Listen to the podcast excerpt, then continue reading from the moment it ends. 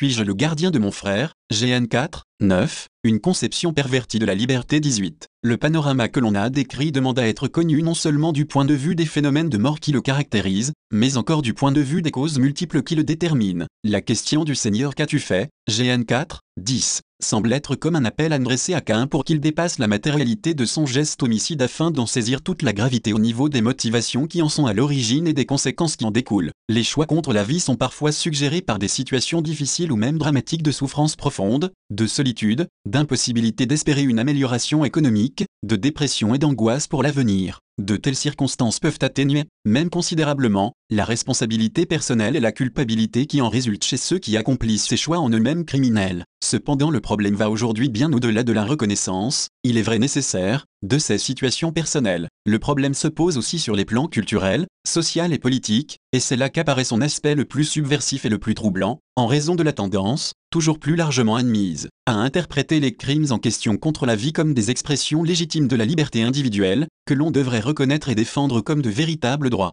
On en arrive ainsi à un tournant aux conséquences tragiques dans un long processus historique qui, après la découverte de l'idée des droits humains, comme droits innés de toute personne, antérieurs à toute constitution et à toute législation des États, se trouve aujourd'hui devant une contradiction surprenante. En un temps où l'on proclame solennellement les droits inviolables de la personne et où l'on affirme publiquement la valeur de la vie, le droit à la vie lui-même est pratiquement dénié et violé, spécialement à ces moments les plus significatifs de l'existence que sont la naissance et la mort. D'une part, les différentes déclarations des droits de l'homme et les nombreuses initiatives qui s'en inspirent montrent, dans le monde entier, la progression d'un sens moral plus disposé à reconnaître la valeur et la dignité de tout être humain en tant que tel, sans aucune distinction de race, de nationalité, de religion, d'opinion politique ou de classe sociale. D'autre part, dans les faits, ces nobles proclamations se voient malheureusement opposer leur tragique négation. C'est d'autant plus déconcertant, et même scandaleux, que cela se produit justement dans une société qui fait de l'affirmation et de la protection des droits humains son principal objectif et en même temps sa fierté. Comment accorder ces affirmations de principe répétées avec la multiplication continuelle et la légitimation fréquente des attentats contre la vie humaine? Comment concilier ces déclarations avec le rejet du plus faible, du plus démuni, du vieillard, de celui qui vient d'être conçu Ces attentats s'orientent dans une direction exactement opposée au respect de la vie, et ils représentent une menace directe envers toute la culture des droits de l'homme. À la limite,